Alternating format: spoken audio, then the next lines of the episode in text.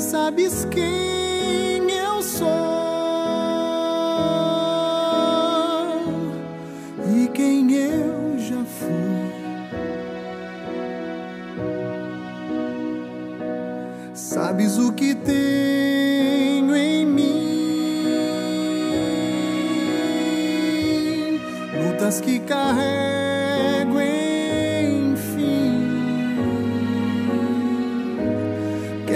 fazer.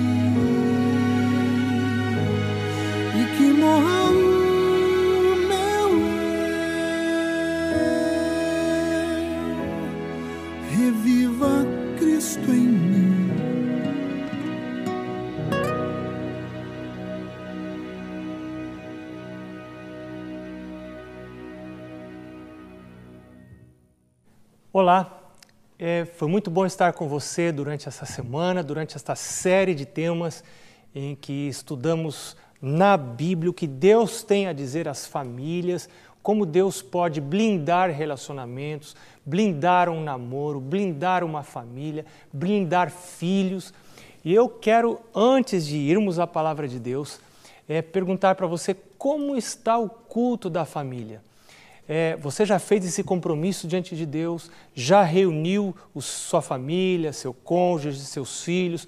Já contratou isso com eles? Já fez um contrato? Já combinou o horário do culto da manhã, o horário do culto da noite? Lembre-se que o culto deve ser algo muito rápido, muito pontual, mas diário, frequente, todos os dias, colocar a Deus em primeiro lugar sempre vai alterar para melhor a dinâmica do relacionamento de uma família, de um casal.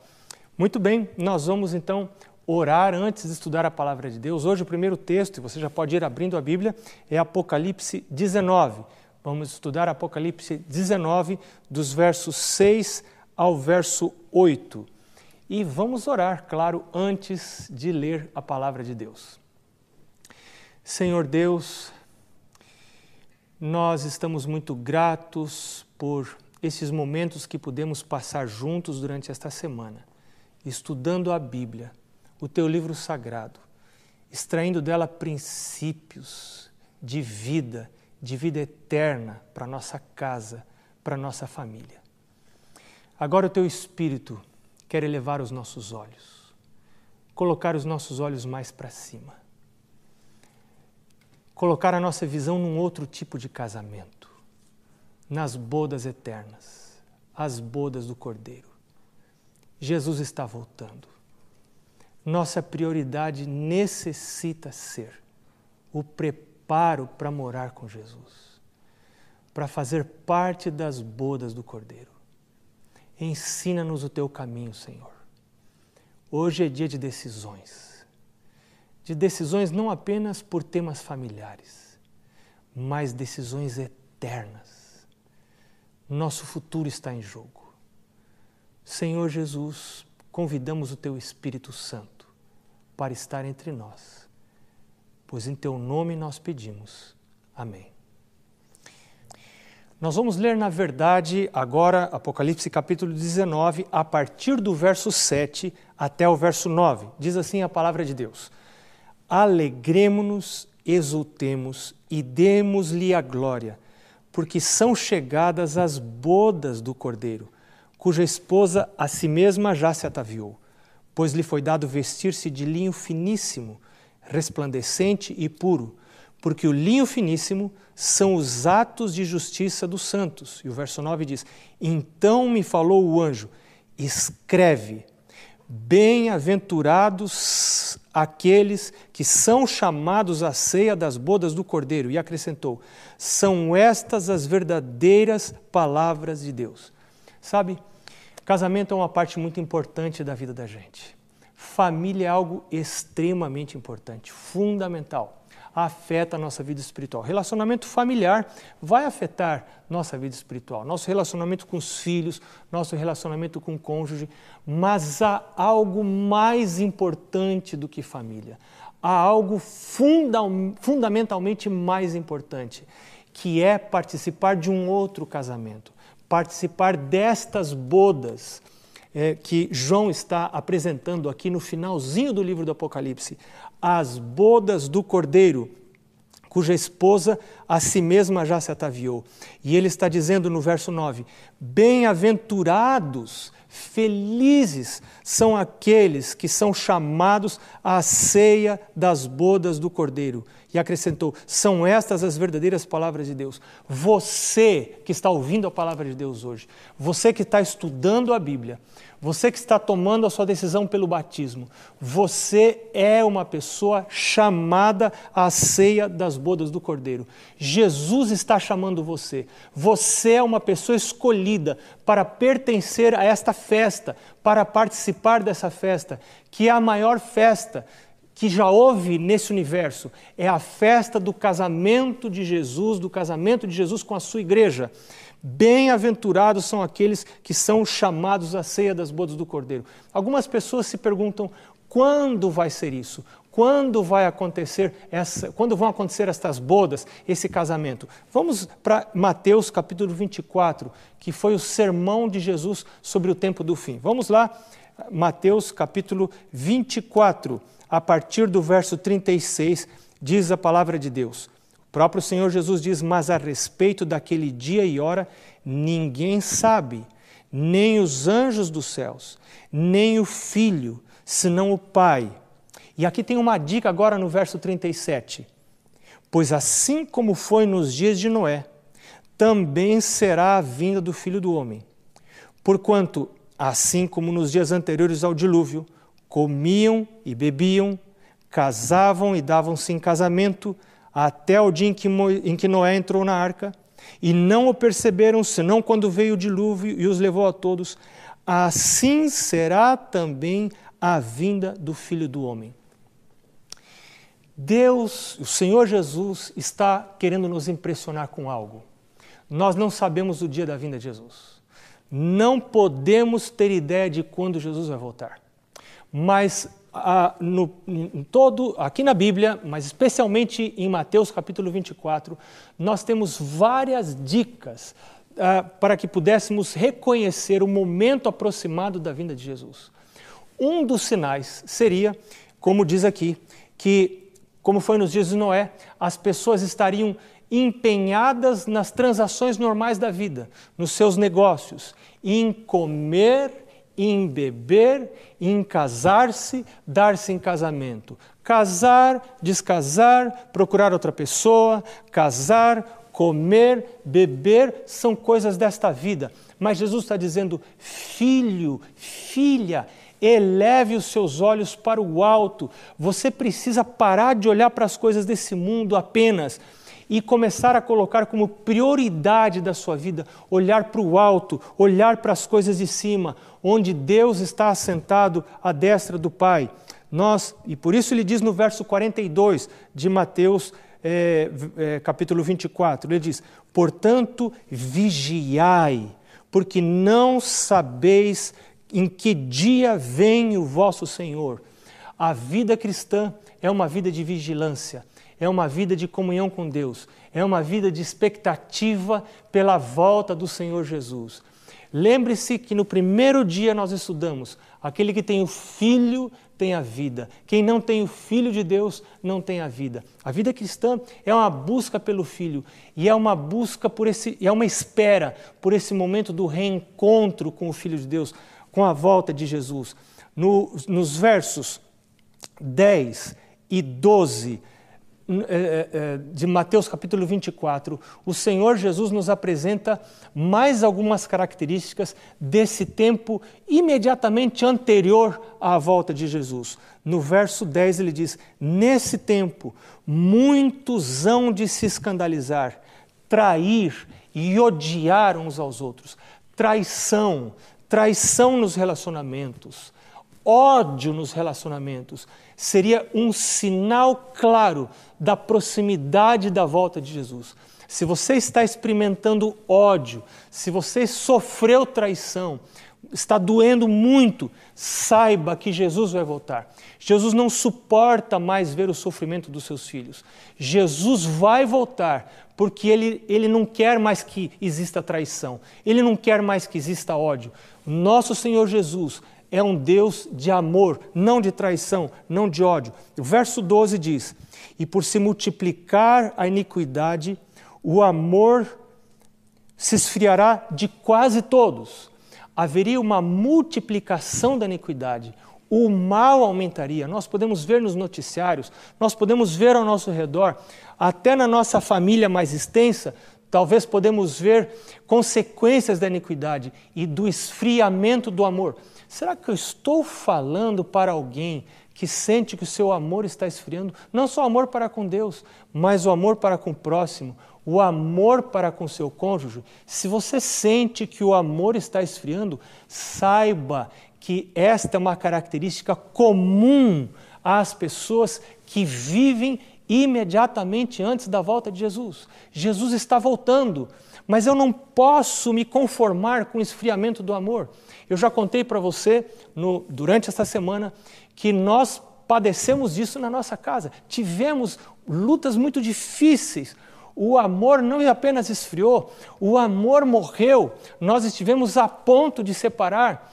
A dor era muito grande, as lutas eram muito grandes, a crise foi violenta demais. Ninguém nunca pode saber o que nós sofremos, o que você pode estar sofrendo, só quem está passando por isso. Mas nós não podemos nos conformar com isso. Nós aprendemos pela palavra de Deus que amor é uma escolha e que amor é algo que nós buscamos da parte de Deus. Deus me dá amor. O amor não vem do meu cônjuge, o amor vem de Deus para que eu possa dar para o meu cônjuge. E eu posso dizer para o Senhor Jesus: Senhor Jesus, eu quero lavar as minhas vestiduras no sangue do Cordeiro, porque eu quero participar das bodas do Cordeiro. A palavra de Deus diz que esses que participarão das bodas do Cordeiro são aqueles que tiveram as suas roupas lavadas no sangue do Cordeiro.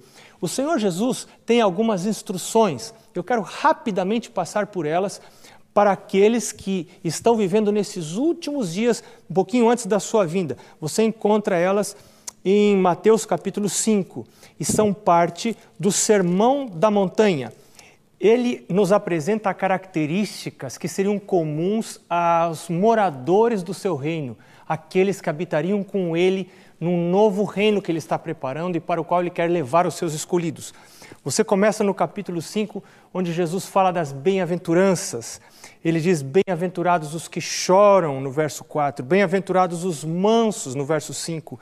Bem-aventurados os misericordiosos, os moradores do reino de Jesus serão pessoas misericordiosas.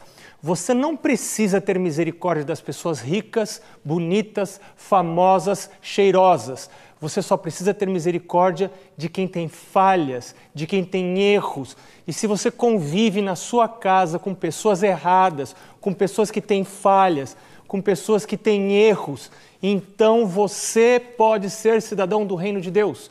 Você pode exercer misericórdia. Ele fala também dos limpos de coração. Ele fala dos pacificadores no verso 9. Você é um pacificador? Você, quando vê lutas, quando vê dissensões, quando vê alguém falando mal de outra pessoa, você é daqueles que pacifica ou você é daqueles que leva avante a guerra, os problemas?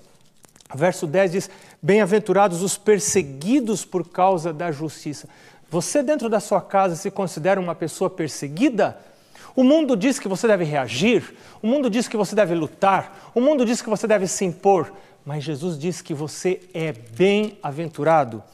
Ele continua no verso 21, falando que é, falando a respeito da ira, falando a respeito. Ele inclusive diz no verso 24 que se você vai para a igreja levar a sua oferta, mas você lembrar que, você, que um irmão seu tem algo contra você, você deve deixar a oferta de lado e ir lá primeiro reconciliar-se com seu irmão. Ou seja, para Jesus, o relacionamento tem precedência sobre a adoração. Você já pensou que coisa séria?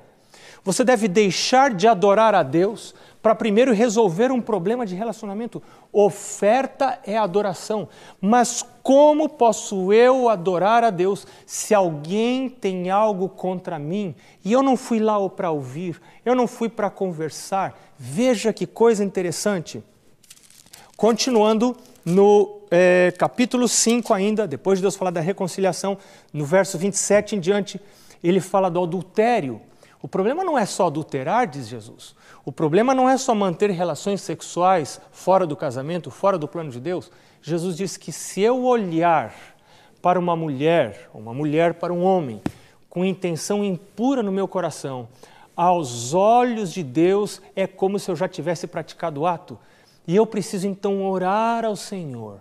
Nós precisamos orar ao Senhor. Senhor, purifica os meus olhos, não só minhas ações, mas meus olhos, os meus pensamentos, porque Deus lê os pensamentos, Deus conhece do nosso íntimo, Deus sabe de todas as coisas. E daí no verso 29 ele diz: Se o teu olho direito te faz tropeçar, arranca-o e lança-o de ti. Isso quer dizer que eu preciso estar disposto a perder coisas importantes, até quem sabe, é, ele usa a figura do, do, do olho, da mão, coisas importantes da minha vida, se eu quero ganhar o reino de Deus. Se o meu olho me faz tropeçar, seria melhor arrancar o olho do que perder a minha vida eterna, do que o meu corpo todo ser lançado no inferno. Agora, melhor do que arrancar o olho é mudar o lugar para onde eu coloco a minha vista, a minha visão. E Jesus pode purificar o meu coração, transformar a minha natureza. Ele fala a partir do verso 31, ele fala em divórcio. Depois, no verso é, 37, ele fala de credibilidade. A sua palavra, a minha palavra, o meu sim deve valer sim, o meu não deve valer não. Isso para a educação de filhos é muito importante. O meu sim é sim, o meu não é não. A minha palavra possui credibilidade, eu honro a minha palavra fazendo aquilo que eu prometo. Depois, o Senhor Jesus continua no verso 39 dizendo: não resistais ao perverso, mas a qualquer que te ferir na face direita, volta-lhe também a outra. Eu entendo que isto é um absurdo completo para a cultura vigente. As pessoas dizem: não, você não deve ficar calado, você deve reagir. Se alguém lhe dá um, um, um, tapa na face, você deve reagir, você não pode deixar por isso mesmo. Mas o Senhor Jesus, a palavra de Deus está dizendo que não é assim. Que se existe alguém perverso, eu não devo resistir ao perverso, mas se ele me ferir na minha face direita, devo também voltar-lhe a outra. E agora, talvez venha a orientação mais difícil de Jesus para os seus discípulos. E esta orientação está no capítulo 5, verso 44, que diz: Eu, porém, vos digo Amai os vossos inimigos e orai pelos que vos perseguem, para que vos torneis filhos do vosso Pai Celeste. Já estou no verso 45. Porque ele fez nascer o seu sol sobre maus e bons, e vir chuvas sobre justos e injustos. E agora continuando, porque se amardes os que vos amam, que recompensa tendes? Não fazem os publicanos também o mesmo? E ainda seguindo adiante, e se saudardes somente os vossos irmãos, que fazeis demais? Não fazem os gentios também o mesmo? E o verso 48, portanto, sede vós perfeitos, como perfeito é o vosso Pai Celeste. O que é duro para mim, o que foi duro para mim compreender, quando minha esposa e eu estávamos passando por crises muito difíceis, foi que Jesus não está me mandando tratar bem a minha esposa. Jesus não disse, trate bem aos seus inimigos e àqueles que perseguem você. Jesus está dizendo, ame aos seus inimigos e ore pelos que vos perseguem. Quando uma pessoa vem conversar comigo sobre separação, a primeira coisa que eu pergunto é: Está você orando por essa pessoa? Você quanto, há quanto tempo você está orando por essa pessoa de quem você quer se separar? É, Jesus está dizendo amar, que amar os nossos inimigos é fundamental para que eu me torne filho de Deus. Uma das características, isso está no verso 45, uma das características dos filhos de Deus é que eles amam inimigos. Amar é diferente de tratar bem. Para tratar bem, eu posso exteriormente não estar me sentindo bem, não estar querendo bem aquela pessoa, mas eu ajo como se estivesse. Agora, o que Jesus está me pedindo não é isso. Jesus está dizendo: ame aos seus inimigos, ore por aqueles que vos perseguem. E eu preciso reconhecer que para fazer isso, eu preciso de um milagre da parte de Deus. Eu preciso pedir como Davi: cria em mim, ó Deus, um coração puro, porque eu não tenho. O meu coração é rebelde, o meu coração é vingativo. O meu coração não ama as pessoas que me perseguem. O meu coração não ora por aqueles que me maltratam. Meu Deus, eu quero ser teu filho. Eu quero participar do teu reino. Eu quero viver na nova terra. Eu quero ir para o céu quando o Senhor voltar. Eu não quero apenas ser um membro da igreja. Eu não estou satisfeito em apenas pertencer à igreja. Eu quero pertencer ao reino de Deus. Eu quero ter um novo coração. Eu quero ter uma nova natureza. E o verso 47, 48, melhor dizendo, Jesus então termina essa sessão dizendo: Sede vós perfeitos, assim como perfeito é o vosso Pai que está nos céus. Quem é perfeito aos olhos de Deus? Perfeito não é aquele que guarda os mandamentos perfeitamente. Perfeito, a gente pensa, não é quem é vegetariano. Perfeito não é quem guarda o sábado apenas. Quem é perfeito aos olhos de Jesus? Perfeito é aquela pessoa que ama como Jesus ama. Jesus desceu do céu para morrer por pecadores. Ele, ele recebeu chibatadas, recebeu açoites, foi cuspido, colocaram sobre ele uma coroa de espinho. Mas a Bíblia diz que, tendo-os amado, amou-os até o fim. Jesus amou a ponto de morrer por aqueles que o maltratavam, que o perseguiram e que por fim o mataram. Jesus os amou até o fim. E é para isto que somos chamados. É para este tempo que somos chamados, para andar nos passos em que Jesus andou. Depois, ele no capítulo 6 fala do perdão, versos 14 e 15. Porque se perdoardes aos homens as suas ofensas, também vosso Pai celeste vos perdoará. Se, porém, não perdoardes aos homens as suas ofensas, tampouco vosso Pai vos perdoará as vossas ofensas. Perdão, assim como o amor, não é um sentimento. Perdão é uma decisão consciente da vontade. Você pode decidir perdoar independente dos sentimentos e entregar os sentimentos a Deus. Senhor Deus, cuida dos meus sentimentos. O Senhor pode moldar os meus pensamentos. É o que nós estamos cantando as, todos os dias desta semana. O que é perdão? Perdão é aceitar que houve um prejuízo. Houve um prejuízo. Perdão também é não esperar reparação. E perdão, por fim, é restaurar o ofensor ao status que ele tinha antes. Eu posso fazer isso independente dos meus sentimentos. E ele termina o capítulo 6 agora resumindo. O verso 33 talvez seja o resumo do capítulo 6. Buscai, pois, em primeiro lugar o seu reino e a sua justiça, e todas estas coisas vos serão acrescentadas. Este é o resumo da minha vida em família. Se eu quero ter a bênção de Jesus, se eu quero ser o cidadão do reino de Deus, se eu quero amar os meus inimigos, se eu quero receber habilitação para perdoar, se eu quero receber uma mente pura para não olhar para alguém com, com olhos impuros, se eu quero não me vingar, ou seja, se eu, não, se eu quero não resistir ao perverso, tudo que Jesus está dizendo aqui se resume em uma coisa: buscar a Deus em primeiro lugar.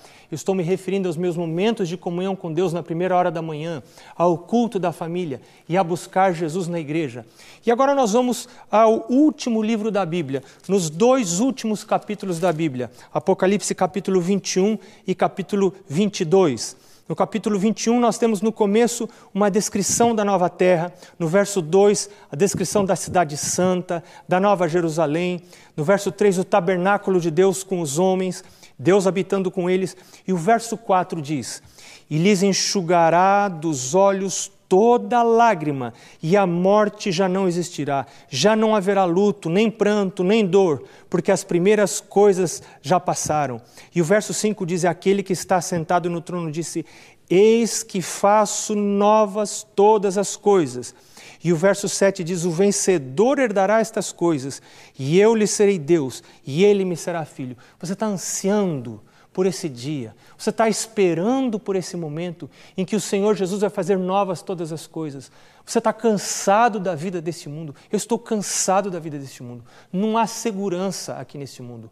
Aqui nesse mundo não há amor que não termine. Nesta terra, deste lado da eternidade, todo amor vai terminar em dor, até a volta de Jesus. Depois que Jesus voltar, então sim, o amor será eterno, começando pelo amor de Deus. E agora, no capítulo 22, no verso 12, nós a partir do verso 12, nós encontramos as últimas palavras de Jesus. Ele diz assim: Eis que venho sem demora, e comigo está o galardão, para retribuir a cada um segundo as suas obras. E o verso 14 diz: Bem-aventurados aqueles que lavam as suas vestiduras no sangue do Cordeiro, para que lhes assista o direito à árvore da vida e entrem na cidade pelas portas. Eu quero pedir ao Senhor Jesus: lava os meus vestidos, lava o meu caráter, lava a minha mente. Você não quer pedir isso comigo? Senhor Jesus, eu quero ser um morador da Cidade Santa. O verso 17 diz: O Espírito e a noiva dizem: Vem. E aquele que ouve, diga: Vem. Aquele que tem sede, venha. E quem quiser, receba de graça da água da vida. Esse é o convite de Jesus para você hoje. Talvez você já está estudando a Bíblia, talvez você já esteja assistindo a um pequeno grupo, talvez você já esteja assistindo a TV ou, a, ou, ou ouvindo a rádio Novo Tempo durante muitos dias, muito tempo, já esteja sentindo e ouvindo o chamado de Deus para o seu batismo. Essa é a hora de você procurar um pastor, um líder da igreja e dizer: eu decidi receber o batismo. Eu quero ser morador do céu. Eu quero me unir à igreja de Deus. O verso 20 diz Deus: Aquele que dá testemunho destas coisas diz: Certamente venho sem demora. Amém. Vem, Senhor Jesus. Nós vamos cantar agora junto com Robson, mais uma vez o pedido, essa oração que estamos fazendo por essa semana toda. Senhor, vem restaura o amor no meu lar. Senhor, vem, faz da minha casa um pedacinho do céu. Eu quero receber isso. Eu quero receber o molde de Deus nos meus pensamentos. Me molda, Senhor. Me ensina nos caminhos da tua verdade. Vamos cantar juntos e enquanto cantamos, vamos reentregar nossa vida ao Senhor Jesus, renovar nossas decisões ao lado dele para sermos moradores do céu.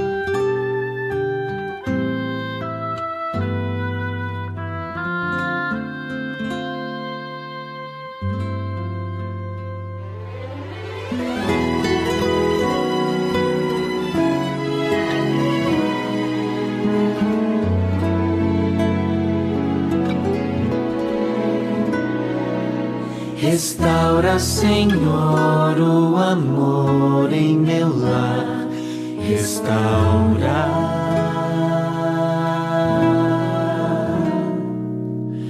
Torna meu lar um cantinho do céu.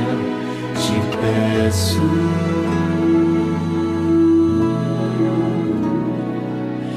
Molda-me os pensamentos permeia meu ser, revela-me tua vontade, ensina-me tua verdade.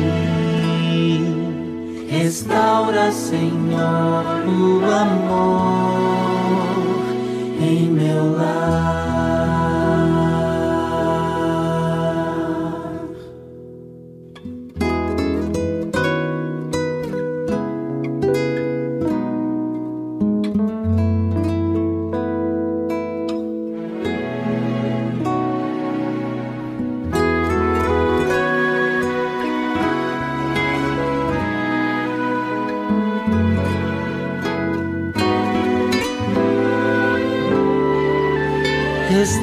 Senhor, o amor em meu lar.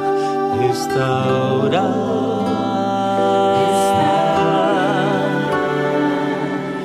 Torna meu lar um cantinho do céu. Te peço.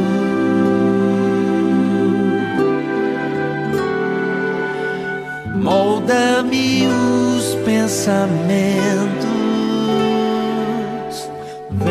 permeia meu ser. Revela-me tua vontade, ensina-me tua verdade. Restaura, Senhor, o amor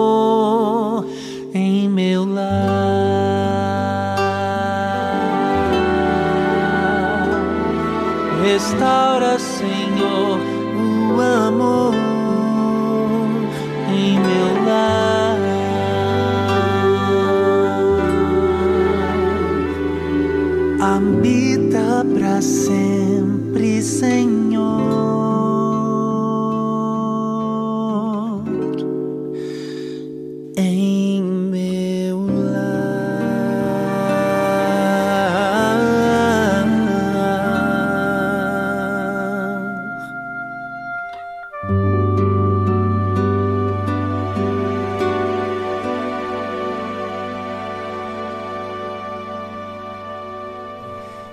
Senhor Deus, eu quero te agradecer pelas decisões que foram tomadas nesta semana.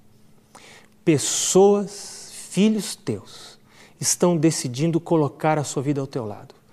Filhos teus estão decidindo considerar o céu como algo ainda mais importante que a família, do que o casamento. Mais do que prepararem-se para bons relacionamentos aqui na terra, querem se preparar para relacionamentos no céu com o Senhor Jesus e com os santos anjos. Agora, Senhor Deus, em nome de Jesus, eu peço a tua bênção sobre estas pessoas e as decisões que tomaram. Em nome de Jesus. Amém.